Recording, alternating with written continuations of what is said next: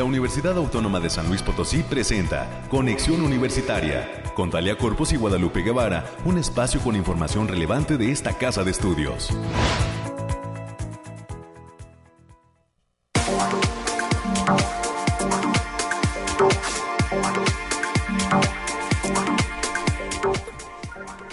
Llegamos a la mitad de la semana de este eh, mes de diciembre. Hoy es 8, 8 de diciembre.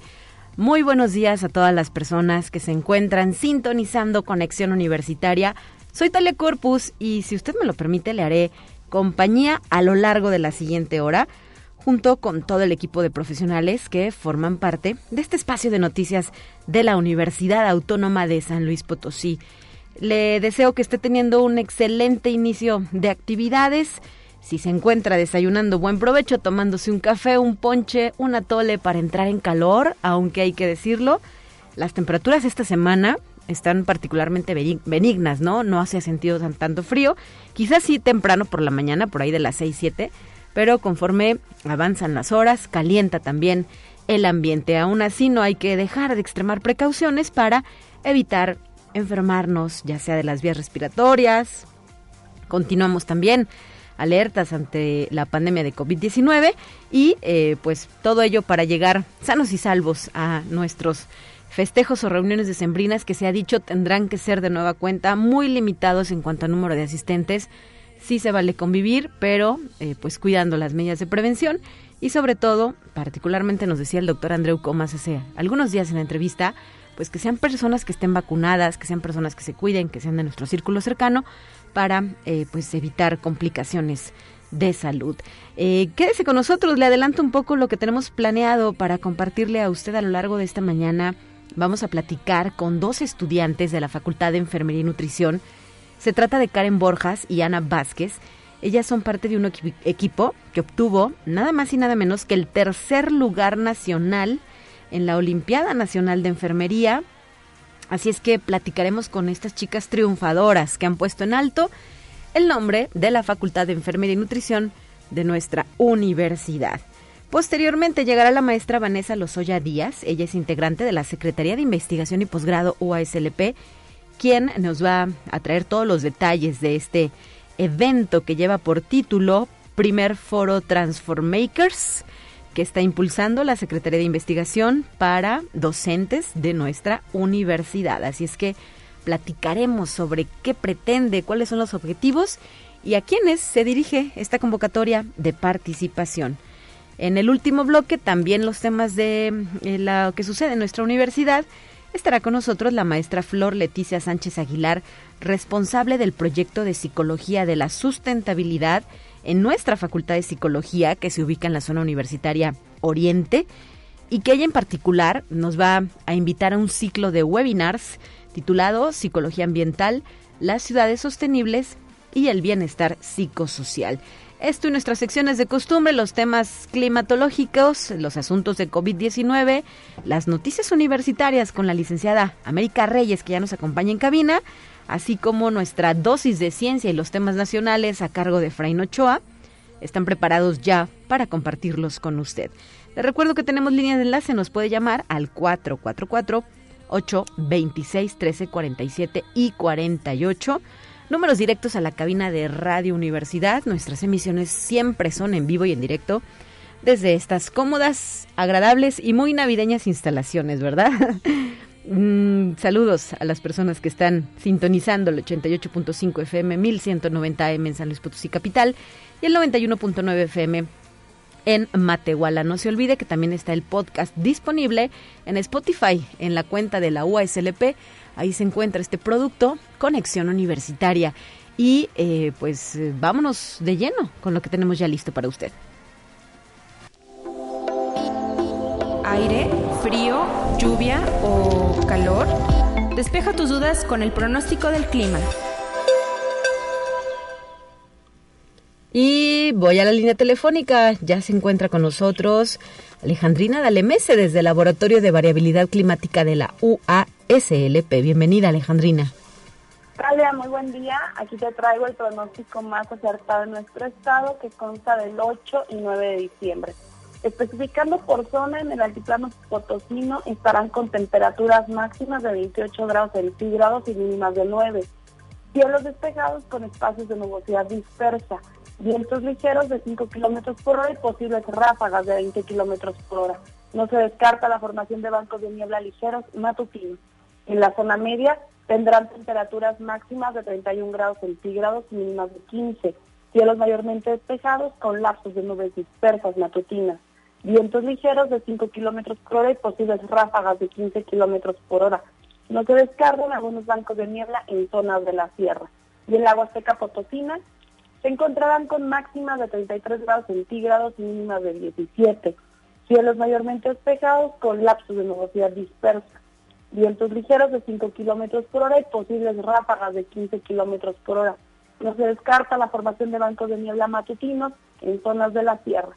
Y en la capital potosina se presentarán temperaturas máximas de 28 grados centígrados y mínimas de 9. Cielos despejados con espacios de algunas nubes dispersas. Vientos ligeros de 8 kilómetros por hora y posibles ráfagas de 15 kilómetros por hora. No se descartan bancos de niebla matutinos. Y nuestras recomendaciones para estos días, Talia, es que nos sigamos cuidando, que no bajemos la guardia, que tratemos de salir lo menos posible y que usemos nuestro cubrebocas. Asimismo, avisarles que continúa el factor de radiación ultravioleta a nivel moderado, por lo que se debe considerar no exponerse al sol más de 30 minutos consecutivos en horas de mayor insolación. También prevalecen las condiciones para la formación de bancos de niebla matutinos, especialmente en zonas serranas. Hasta aquí el pronóstico, Talia. Muchísimas gracias Alejandrina y el viernes cerramos también con su presencia en estos micrófonos. Saludos a todo el personal Bariclimo SLP. Gracias, hasta pronto. Son ya las 9 de la mañana con 9 minutos, vamos a continuar y también está listo el siguiente reporte. Lo más relevante del reporte COVID-19. Hola, ¿qué tal? Muy buenos días. Le habla Noemí Vázquez. Espero se encuentre muy bien el día de hoy. Aquí le tenemos la información del coronavirus que surge en el mundo. La nueva variante Omicron del coronavirus ya tiene presencia en 38 países de las seis regiones del mundo, pero Delta continúa siendo la dominante, informó el área de gestión de la pandemia de la Organización Mundial de la Salud. Al tiempo que detallan, hay indicios de que la nueva variante tenga una mayor transmisibilidad. Conexión Universitaria. El Centro Nacional de Investigación de Epidemiología y Microbiología Gamaleya de Moscú, Rusia, detalla que el laboratorio que desarrolló la vacuna anti-COVID Sputnik V está elaborando un medicamento para suprimir la multiplicación del coronavirus. Sería una medicación que suprime específicamente la multiplicación del virus. Y aunque actualmente existen medicamentos para la supresión, estos no suprimen la multiplicación del virus como para poder utilizarlos en pacientes graves. Conexión Universitaria. En Brasil, la Fiscalía General ha abierto seis investigaciones preliminares que comprometen al presidente, Jair Bolsonaro, ante el Supremo Tribunal Federal. En total, se presentaron 10 denuncias por incumplimiento de medidas sanitarias preventivas durante la crisis del COVID-19. Según las investigaciones que se encuentran bajo secreto de sumario por petición de la entidad brasileña. Conexión Universitaria. El 45% de los hogares estadounidenses están teniendo dificultades financieras debido al aumento de precios que se registra en el país, según mostró un sondeo efectuado por la agencia de encuestas Gallup. El 10% de los afectados describe como una dificultad severa que afecta su nivel de vida, mientras que el 35% restante dice que la dificultad es moderada. Los estadounidenses de bajos ingresos y menor nivel educativo son los más afectados. Esto ha sido todo por hoy. Muchas gracias por escucharnos. Recuerde seguir las medidas anti-COVID y no dejar de cuidarse. Hasta pronto.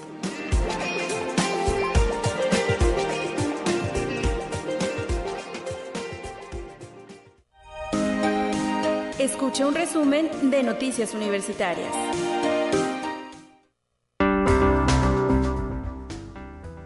Y para esta sección ya nos acompaña, como es costumbre, la licenciada América Reyes, que nos ofrece un reporte puntual de todo lo que se lleva a cabo dentro de nuestra máxima casa de estudios. ¿Cómo estás, América? Bienvenida, buen día.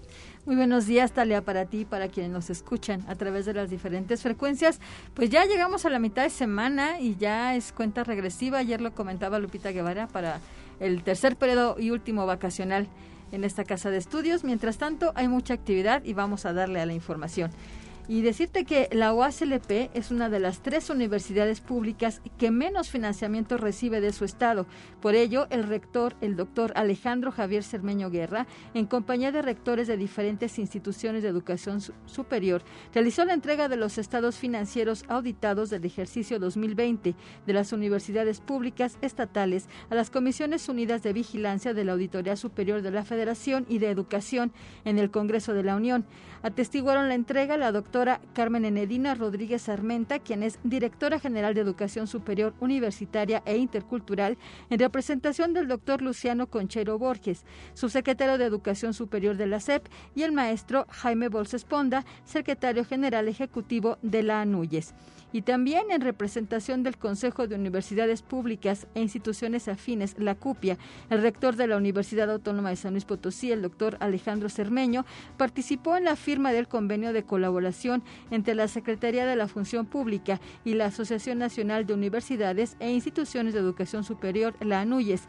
Signaron este convenio el doctor Gerardo Laveaga Rendón, titular de la Unidad de Transparencia y Políticas Anticorrupción de la Secretaría de la Función Pública, y el maestro Jaime Bolsa Ponda, secretario general ejecutivo de la ANUYES. Se espera que esta colaboración sea un parteaguas que permita contar con una sociedad justa, libre, responsable y sin corrupción. Así es. Así es, América, un evento que se desarrolló ayer justamente en la Ciudad de México, donde se tocaron estos temas por demás importantes. Destaca, por supuesto, el hecho de que esta universidad sea, desafortunadamente, pues una de las que menos financiamiento recibe desde eh, la titularidad del gobierno del Estado de San Luis Potosí. Ojalá la historia fuera diferente, porque, eh, pues básicamente ahora la, la, el flujo de recursos proviene de carácter federal, ¿no? Y eh, pues hay toda un avance en cuanto a la llamada gratuidad de la educación superior de carácter público y pues esto incidiría sin duda en las finanzas, los proyectos, los desarrollos y todo lo que implica pues mantener de pie a esta gran universidad. Así es, esperemos que con, la llegada de este nuevo gobierno estatal este se cambien un poquito las cosas y, se vean reflejados en esos en esa repartición de recursos. Así es, América. Bueno, y también comentarte que el día de hoy a partir de las 11 de la mañana en la Facultad de Contaduría y Administración se va a realizar una charla que reflexiona sobre la función de las contralorías en las universidades y el diagnóstico y metodología para integrar la política estatal anticorrupción en San Luis Potosí, misma que será impartida por el docente Luis Valentín Umbala. La cita es a través del YouTube de la entidad y el programa multidisciplinario en ciencias ambientales de la UASLP invita al seminario Desarrollo, Sustentabilidad y Seguridad Hídrica los días jueves 9 y viernes 10 de diciembre de 2021, donde van a participar siete cuerpos académicos a través de la plataforma Zoom. Para mayores detalles sobre este acceso pueden consultar las redes de la Agenda Ambiental UASLP y la coordinación de la licenciatura en Contaduría Pública invita al curso en línea y presencial Reformas Fiscales 2022 que será impartido por el contador público José Cosme Ramírez Medellín, mismo que se llevará a cabo este próximo jueves y al día de mañana en un horario de 10 a 14 horas. El registro para acceso estará disponible hasta el día de hoy del 2021. Informes en el teléfono 4448 26 La extensión es la 3430.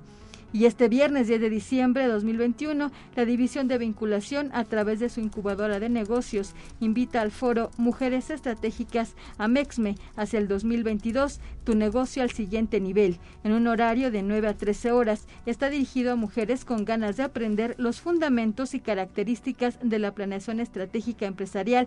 La sede es la unidad de posgrado y el cupo es limitado.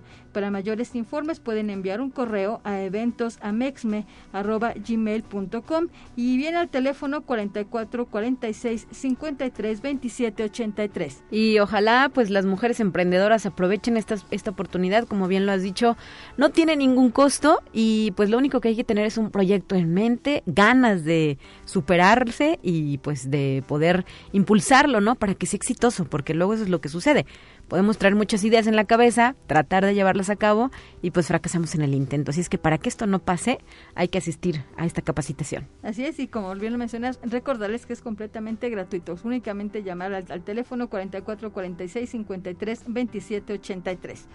Y la USLP a través de la Defensoría de los Derechos Universitarios invita a las primeras jornadas universitarias 10D por la defensa y promoción de los derechos humanos, que se llevará a cabo este viernes 10 de diciembre en el patio de la autonomía del edificio central con transmisión en vivo a través del canal de YouTube de la UASLP. Para mayores informes e inscripciones pueden mandar un correo a defensoría.promoción.uaslp.mx o marcar el teléfono 4448 262300 a las extensiones 1085 y 1086. Y comentarles también que el Centro de Información en Ciencias Biomédicas concluye este viernes 10 de diciembre la colecta de la campaña Comparte Alegría, que es a beneficio de niños con cáncer. Pueden donar frazadas, bufandas, cubrebocas, caretas y calcetas. El acopio será en las instalaciones del Centro de Información en Ciencias Biomédicas en la zona universitaria poniente, detrás de la Facultad de Estomatología. Y también comentarte que el posgrado de Derecho de la UASLP detalla que se amplió el tiempo de la convocatoria 2022-2024 de la maestría en Derecho Constitucional y Amparo de la UASLP. Se trata de un posgrado con duración de cuatro semestres. El inicio de curso será el próximo 28 de enero de 2022. La inversión por semestre es de 12 mil pesos. Para mayores informes pueden mandar un correo a pablo.bustos.uaslp.mx. El cierre de las inscripciones será el 18 de diciembre de 2021 a las 13 horas. Muchísimas gracias América por esta información y seguimos atentos a lo que sucede en nuestra universidad. Hasta mañana. Hasta mañana. Buen día para todos. 9 de la mañana ya con 19 minutos. Agregar también, eh, por aquí tenemos una invitación que nos han hecho llegar, pero desde la Facultad de Ciencias Químicas, específicamente la Subcomisión Mixta de Higiene y Seguridad, que invita a participar en el acopio de vidrio roto. Este se va a llevar a cabo mañana, jueves 9 de diciembre, desde las 9 de la mañana y hasta la 1 de la tarde, en las escaleras del edificio M, en zona universitaria poniente. Eh, recuerda, el vidrio no es basura, recíclalo. Se debe eh, separar en Pirex ámbar y común. Debe estar limpio, libre de etiquetas y residuos.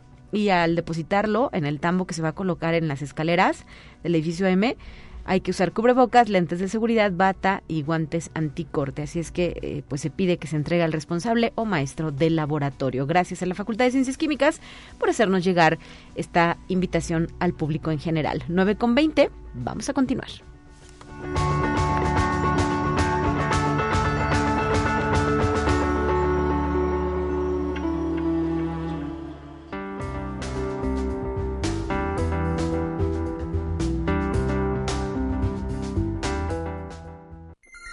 Presentamos la entrevista del día. 9 de la mañana ya con 20 minutos. Le decía a usted que en esta ocasión tenemos invitadas especiales, integrantes del equipo que ganó el tercer lugar nacional en la primera Olimpiada Nacional de Enfermería.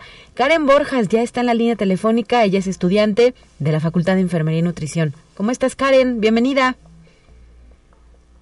Bueno algo sucede con la línea telefónica, voy a pedir el apoyo de la producción porque eh, no podemos enlazarla, ¿verdad? ¿Listo? Karen, ¿nos escuchas? Karen, ¿nos escuchas? Sí. ¿Cómo estás? Hola, muy bien, gracias, buenos días.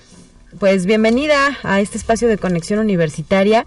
Eh, ¿Qué nos puedes eh, platicar eh, sobre eh, pues lo que significó para ustedes llegar ya a esta etapa nacional de la Olimpiada Nacional de Enfermería. Ah, pues este creo que creo que fue un reto que, nos pusimos eh, mis compañeras, mis tutoras y yo. creo que fue algo muy bueno, yo lo sentí como algo muy grande porque pues aparte de que teníamos como el, el peso, por así llamarlo, de, representar a San Luis Potosí, pues teníamos también como el peso de representar a la Universidad Autónoma de San Luis Potosí, ¿sabes? Ajá. Entonces, para mí fue, fue como un honor y un privilegio haber llevado eh, pues este estandarte, ¿no? Hacia la Ciudad de México y representando pues a nivel nacional a, a mi poderosísima escuela. claro. y a mi delegación. Entonces, creo que creo que fue muy pues una experiencia muy padre que, que sin duda no, no me arrepiento de nada. Muy bien. Ana Vázquez también nos escucha. ¿Cómo estás, Ana? Hola, buenos días. Muy bien, gracias. Y eh, pues, ¿cuál es tu impresión después de haber ganado este tercer lugar? Pues yo coincido, es una experiencia única, este, un reto y, también una perspectiva diferente, ¿no? De muchas cosas que quizás no, pues no conocíamos al 100%. Entonces se abre mucho el panorama de, de cómo es la enfermería en otros estados de México y pues muy padre, la verdad. Sí te, pues deja una gran satisfacción. Eh, ¿Cuándo inició esta odisea? ¿Quién les sugirió que participaran en esta primera Olimpiada Nacional de Enfermería? Karen, platícanos. Ah, bueno, este, pues realmente fue como iniciativa propia. Eh, no fue, no vino alguien y nos dijo, ah, saben que este. Hay que meterse. Ajá, no, fue iniciativa propia. Eh, creo que eso, pues no sé, pero habla muy bien de, mis compañeras también. sí. Entonces, este, pues ya vimos la convocatoria. También yo me comuniqué con, con Ceci y le dije, oye, ¿ya viste? ¿Ya viste la convocatoria? Y ella, no, pues que sí. Pero en ese entonces teníamos, no te miento, o sea, estábamos cargadísimos de trabajo. Ajá. Entonces, este pues fue como de, pues sí, no, sí, no. Entonces dijimos, no, pues nos aventamos porque pues no era tan fácil porque también necesitábamos eh, pues la asesoría de un tutor, ¿no? Sí. Entonces necesitamos hablar con el tutor, necesitamos elegir bien a nuestro tutor y aparte pues había ciertos requisitos, ¿no? Que cumplir. Entonces dijimos, bueno, eh, nos aventamos, eh, lo intentamos, y pues se dio. claro. Ceci es quien nos acompaña en la línea telefónica, ¿verdad? Ana Cecilia Vázquez Espinosa. Sí. Y Cecilia, eh, ¿cómo tuvieron que prepararse a lo largo de estos meses? Ay, perdón, se cortó un poquito. ¿Cómo tuvieron que prepararse a lo largo de estos meses para llegar a este Ah, certamen? Mira, la verdad es que tuvimos unas tutoras de lujo que nos apoyaron muchísimo y ellas se encargaron también de hacer como cierta planeación para los temas que fueran más complejos o que más se nos dificultaran, eh, darnos alguna sesión extra o conseguir algún maestro experto en el tema. Y aparte, pues nosotras cada una de forma individual o entre nosotras por equipos, pero sin las tutoras, pues también dar un repaso de los temas que quizás ya habíamos visto y ya sabíamos, pero pues que se olvidan a lo largo de los años, ¿no? Claro. Pero sí hubo cierta planeación desde desde que inició casi la convocatoria, más o menos como en julio comenzamos a A trabajar. sí, Oye, ¿y quién más integra su equipo? Son tres personas en total. sí, se llama Olivia Castillo Moreno. Muy bien. Y Karen, ¿quiénes son sus tutoras? ¿A quiénes eligieron? ¿Ustedes las invitaron específicamente? Claro, nosotras hicimos la elección. Este, bueno, mi, mi tutora se llama Carla Juárez. Eh, también la tutora de Ceci, Brenda Lara, y la tutora de Olivia es Jessica Cisneros, que agradezco infinitamente todo su apoyo durante todo este proceso y de, de verdad tienen toda mi admiración y todo mi respeto. ¿Y ustedes qué año cursan? ¿Ya van a terminar? ¿En qué eh, grado de la carrera se encuentran? Estamos en noveno semestre, que es el servicio social de la carrera. Están a nada de concluir, ¿verdad? Exactamente. Y bajo este panorama, ¿qué significa haber ganado este premio? Ana, platícanos. Pues también es una experiencia muy padre y, y haber ganado, la verdad es que a mí nada más me, digo, me da mucha satisfacción, pero creo que lo más importante es que te hace ver áreas de oportunidad. Ok. que quizás para pues para un concurso no no son tan importantes pero ya llevándolas a la área clínica digo esto quizás no lo sabía y yo debería saberlo o sea es muy importante para para ya des- desempeñarme como como trabajador que pues está a la vuelta de la esquina claro. Em, eh, ¿qué, le- qué les compartió su familia? Me imagino que estaban muy contentos. Y además decir, este concurso fue con carácter presencial, ¿verdad? así es fue presencial, nos tuvimos que trasladar a la Ciudad de México. ¿Cuándo se llevó a cabo específicamente la etapa final? Fue el 3 de diciembre, viernes 3 de diciembre. O sea, vienen desempacadas del certamen, ¿verdad? ¿Y a qué se hacen acreedoras eh, tras haber ganado este premio? Tercer lugar. Karen, ¿nos ayudas? Ah, claro.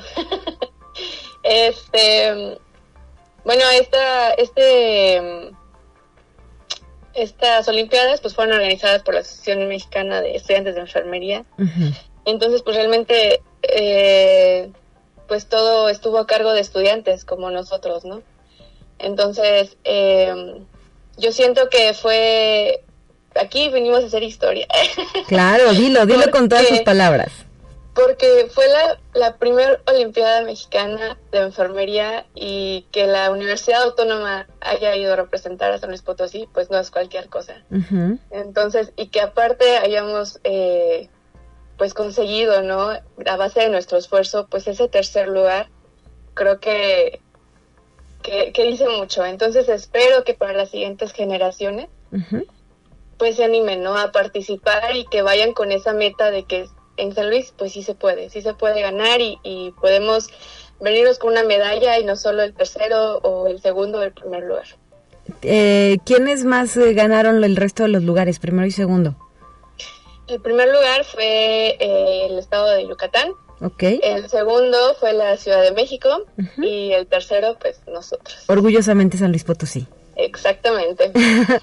Pues te escuchas súper contenta, Karen Borjas. Muchas felicidades. Ana Vázquez también. Ana Cecilia Vázquez, enhorabuena por este reconocimiento.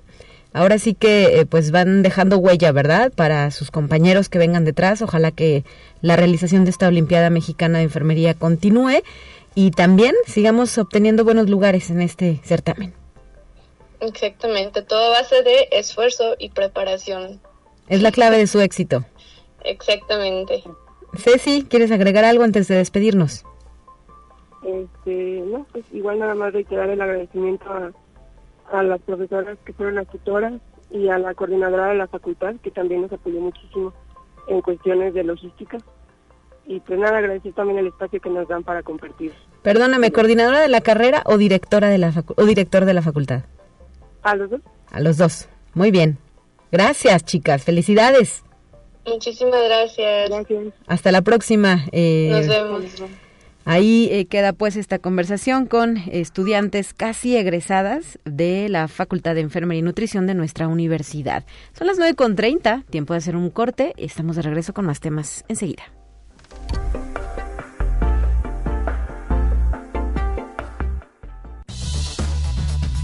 Vamos a una breve pausa. Acompáñanos.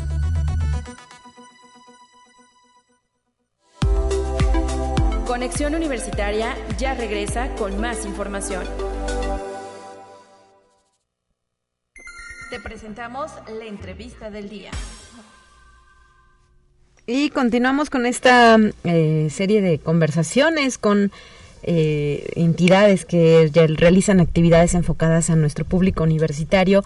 Particularmente en este momento recibo a la maestra Vanessa Lozoya Díaz, quien es integrante de la Secretaría de Investigación y Posgrado de nuestra universidad y que para esta ocasión nos viene a brindar los detalles del primer foro Transform Makers. ¿Cómo estás, maestra? Bienvenida, buen día. Hola Tele, ¿cómo estás? Buenos días. Este, bueno, primero que nada, gracias por el espacio. Y este, y sí, como comentas, pues ahora este, andamos con esto que es Transform Makers, sí, que pues realmente es, un, el primer foro para investigadores con este tema del, año que es creando vínculos para la generación de recursos en investigación y desarrollo. Este, bueno, que real- realmente estamos por primera vez enfocados principalmente a, a los investigadores con la idea de que, que nos presenten sus proyectos y puedan este, conocerlos los mismos investigadores.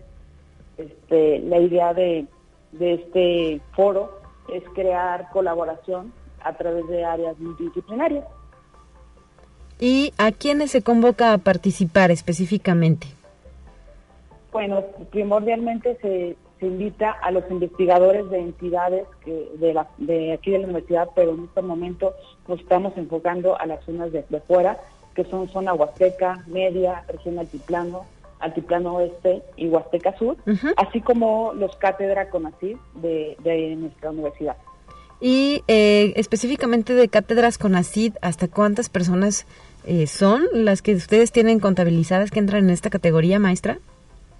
Pues sí, son más o menos, tenemos alrededor de unas 50, pero este, claro que, bueno, nos gustaría que todos pudieran participar, este, y pues no sé si, si pudieran, pues, animarse a participar, tanto como las cátedras con así como los investigadores que tenemos en nuestras este, entidades de, de, externo. Del interior del Estado, ¿verdad? Exactamente. No queremos que se queden atrás en esta actualización y en esta renovación de, de conocimientos, de ideas, en este flujo de información importante para consolidar sus proyectos. Sí, como lo dices, Citelia, este, la verdad nos interesa que, que, que estén con nosotros, que que formen parte de, esto de la investigación y sabemos que ellos tienen demasiados este, proyectos y pues nos encantaría escucharlos, ver qué están haciendo y, pues también crear este lazo de, multidisciplinaridad entre ellos, que pueda haber una colaboración y, algo que, me gustaría destacar es que, bueno, esto se va a llevar dentro de una plataforma en línea. Ok. Este, no es presencial, ¿verdad? O sea, no van a tener que venirse a San Luis Capital.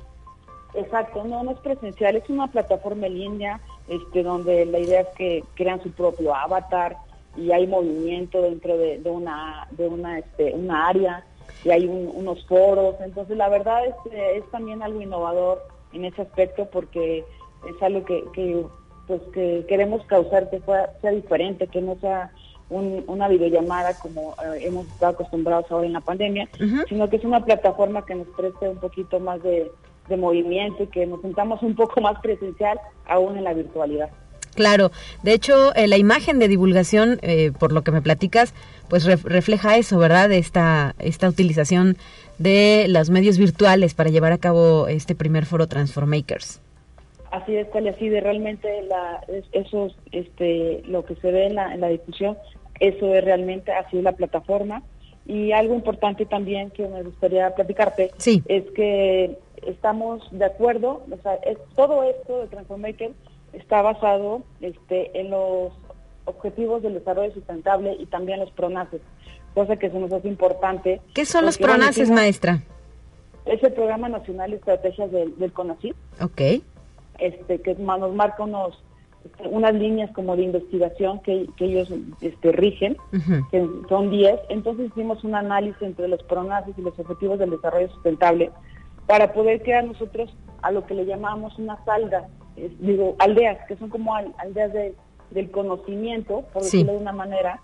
Entonces la plataforma va a estar dividida en estas seis aldeas, que realmente pues este la idea es que los, ¿cómo se llama? los investigadores nos puedan hacer sus este, nos puedan proponer en qué aldea creen ellos que es este, es pertinente porque de esta manera este puede haber lazos entre los mismos investigadores este, compartir conocimientos, este, igual van en, alguna línea de investigación y hay otros que se pueden sumar. Entonces, realmente por eso nos, interesa trabajar sobre estas aldeas que están, pues ahora sí que basadas, como te comento, en los objetivos de desarrollo sustentable y en los PRONAS. Perfecto. Y dentro de este primer foro Transformakers, ¿qué tipo de actividades se llevarán a cabo? ¿Cuándo se va a desarrollar específicamente en la temporalidad? Sabemos que al calendario universitario le queda poco tiempo, ¿no? Ya de trabajo. ¿Y hasta cuándo también se pueden inscribir? ¿Dónde se deben inscribir? Bueno, son varias preguntas, Vanessa, vámonos. Eh, sí, claro que sí, Tale. Este, mira, bueno, te platico, como eh, va a haber la presentación de proyectos, que es algo principal, donde los van a, los investigadores van a presentar su proyecto, eh, todo esto va a ser por medio de, de un video que ellos van a mandarnos. Este, también dentro de este mismo este, foro va a haber conferencias, bueno, una conferencia que realmente está relacionada con el tema de este año, que es creando vínculos para la generación de recursos para la investigación y desarrollo. Y también tendremos un área de networking, este, que esto nos permite la interacción entre los investigadores y también vamos a tener unos otros invitados de la industria, gobierno y sociedad civil, de manera para que puedan crear vínculos.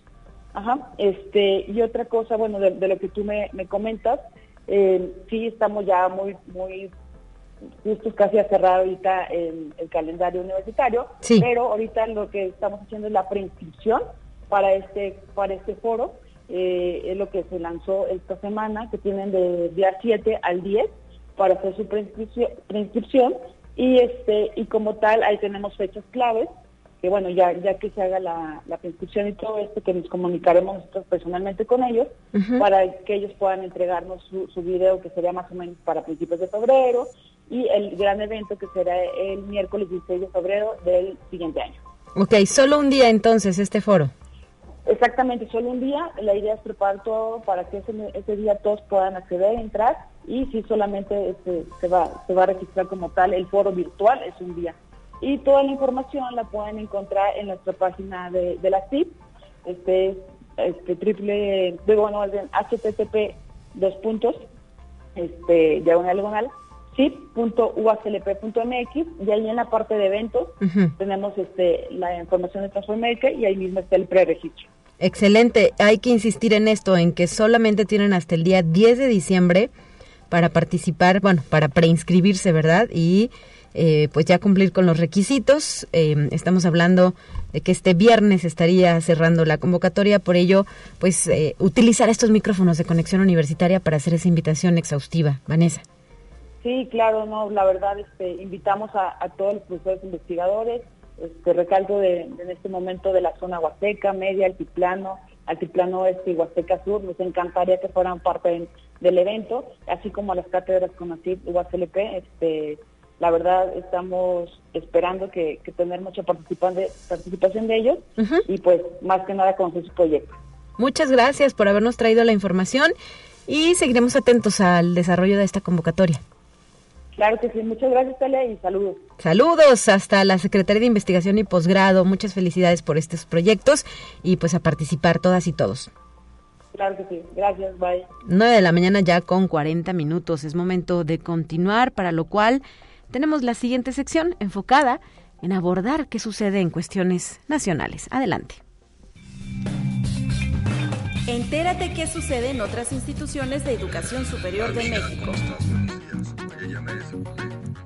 Ante diputados, el secretario general ejecutivo de la ANUYES, maestro Jaime Valls Esponda, destacó la gran preocupación por el deterioro sistemático del presupuesto para las instituciones de educación superior públicas, lo cual genera un ambiente de incertidumbre y reduce capacidades, poniendo en riesgo el cumplimiento de la misión que la sociedad les ha encomendado. Conexión Universitaria. La Universidad Autónoma de Aguascalientes celebró el 15 aniversario de la fundación del doctorado en Ciencias Biológicas con un día de actividades virtuales entre las que destacó la entrega de reconocimientos a los fundadores y personal académico que tuvieron a bien impulsar y consolidar este programa de posgrado. Para dar inicio a la conmemoración, el decano del Centro de Ciencias Básicas, maestro Jaime Martínez Alférez, dirigió un mensaje en representación del rector de la Universidad Autónoma de Aguascalientes, doctor en Ciencias Francisco Javier Avelar González, en el que destacó que el programa en cuestión es un ejemplo del trabajo que la institución busca estandarizar cuando se formulan nuevas propuestas educativas. Conexión Universitaria. El Instituto Politécnico Nacional tiene retos que superar y la experiencia que dejó la pandemia por COVID-19 será de mucha utilidad. Por ello, con el esfuerzo renovado de sus unidades académicas, centros de investigación y dependencias, se consolidará en la institución educativa del Estado, creada para alcanzar, a través de la educación, la independencia económica, científica, tecnológica, cultural y política, a fin de lograr el progreso social que tanto queremos en nuestra nación Así lo aseguró el director general del Instituto Politécnico Nacional, Arturo Reyes Sandoval. Conexión Universitaria. En una actuación sin precedentes, cuatro estudiantes de bachillerato de la Universidad Autónoma del Estado de Hidalgo obtuvieron medallas de oro, plata y bronce en la Olimpiada Nacional de Historia que se realizó el pasado 13 y 14 de noviembre bajo la modalidad virtual Jael Cedillo Hernández Méndez, Mauricio Caballero Benítez, Evelyn Stephanie Barrera Medina y Kiara Ivonne Huazo Barrios obtuvieron oro, plata y bronce en esta justa académica.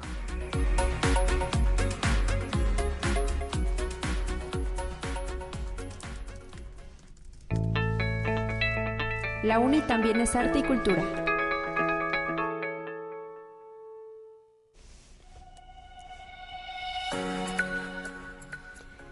Antes de despedirnos, porque ya eh, estamos en la recta final de este espacio de noticias, quiero agradecer la presencia en la línea telefónica de la maestra Flor Leticia Sánchez Aguilar. Ella es responsable del proyecto de Psicología de la Sustentabilidad de la Facultad de Psicología de nuestra institución y ya está lista para esta participación. Bienvenida, maestra.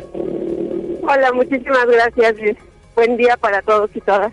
Y, es que en esta ocasión sabemos que va a iniciar o está por desarrollarse un ciclo de webinars que lleva por título Psicología Ambiental, las ciudades sostenibles y el bienestar psicosocial. ¿Qué onda con este proyecto, maestra?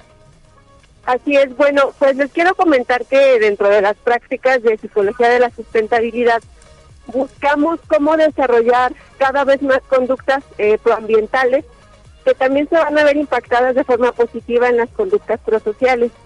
Es por esto que en esta ocasión este ciclo de webinars eh, finaliza con, con la participación de tres ponentes internacionales muy importantes que van a compartirnos temas de investigación que están desarrollando en la Universidad de Nimes de Francia, en la Universidad Complutense de Madrid y eh, uno de nuestros máximos referentes en México, que es la Universidad de Sonora, y entonces ellos nos van a compartir toda su experiencia y sobre todo cómo es que buscamos cada vez desarrollar más ciudadanos sostenibles sí. y que además eso genere bienestar para todas las comunidades en las que nos desarrollamos.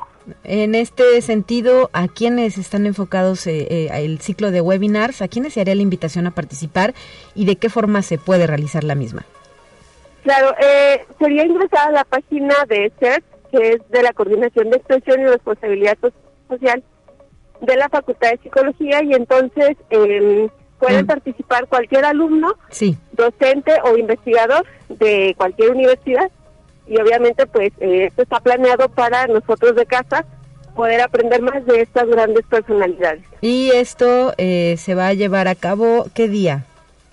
Eh, es el día de mañana a las 12 del día, hora del centro de México.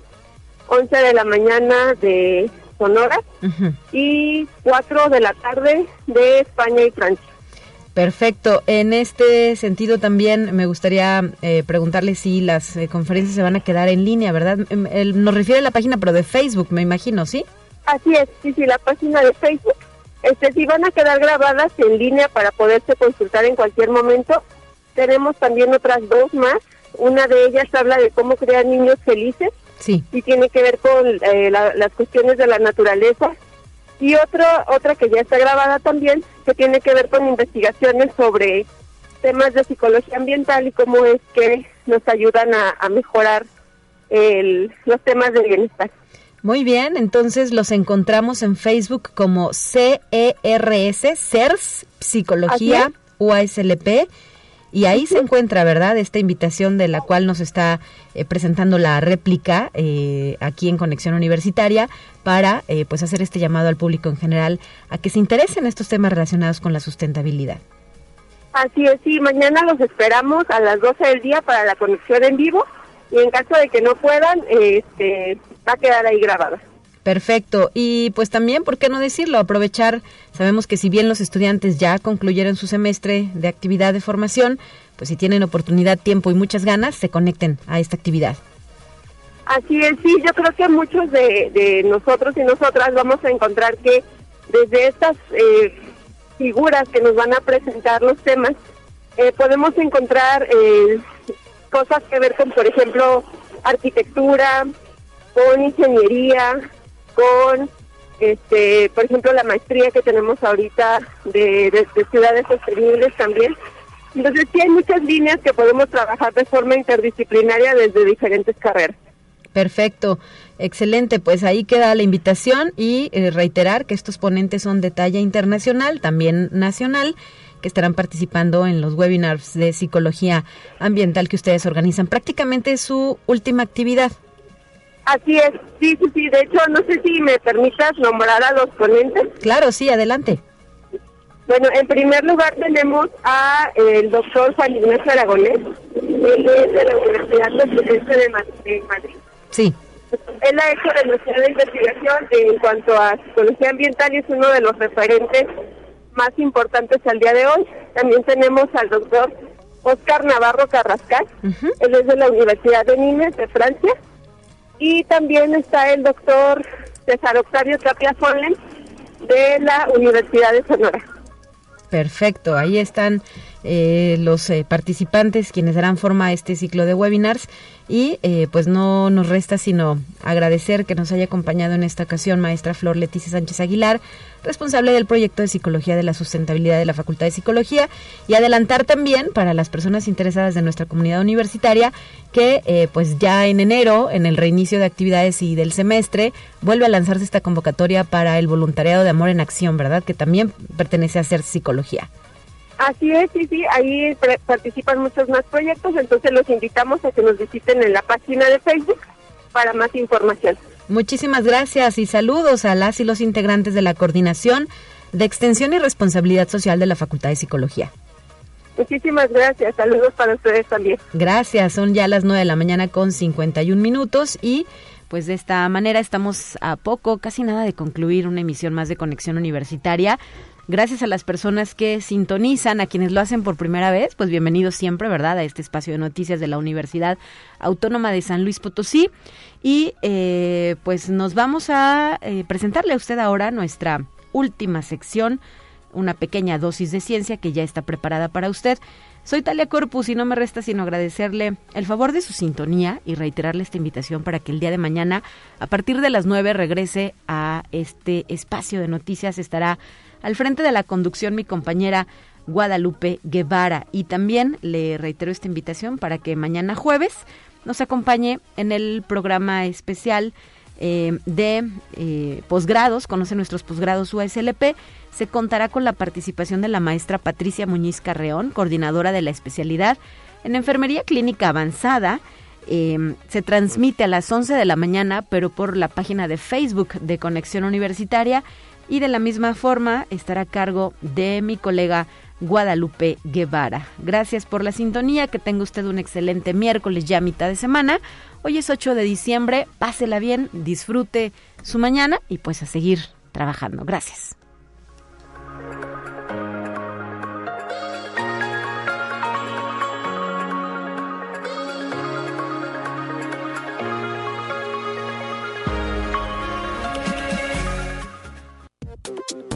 Así avanza la ciencia en el mundo. Descubre investigaciones y hallazgos que hoy son noticia.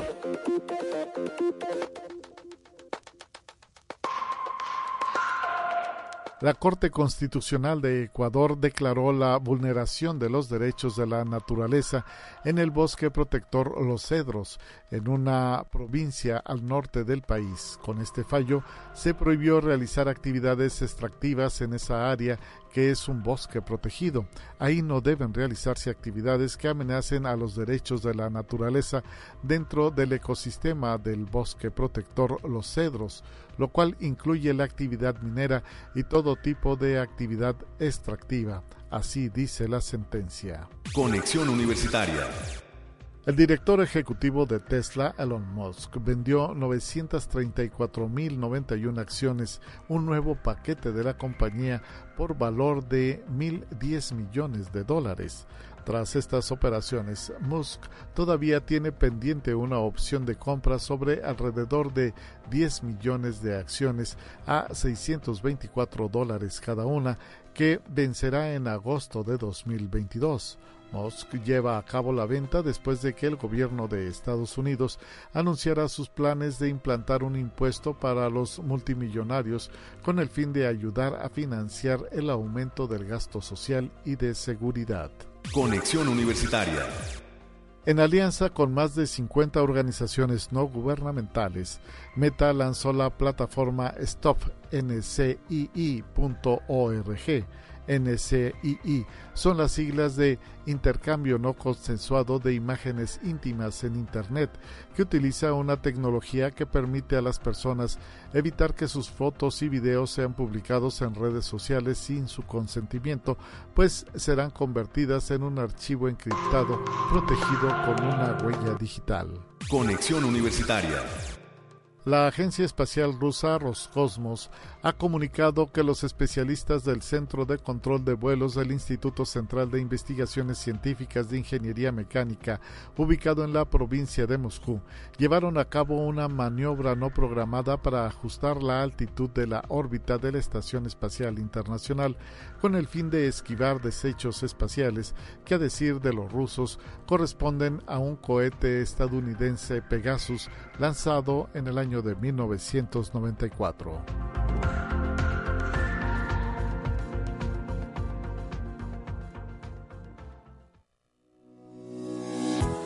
La Universidad Autónoma de San Luis Potosí presentó Conexión Universitaria con Talia Corpus y Guadalupe Guevara. Sintoniza de lunes a viernes de 9 a 10 horas en Radio Universidad 88.5 FM y 1190 AM en San Luis Potosí. En el 91.9 FM con cobertura en el Altiplano Potosino.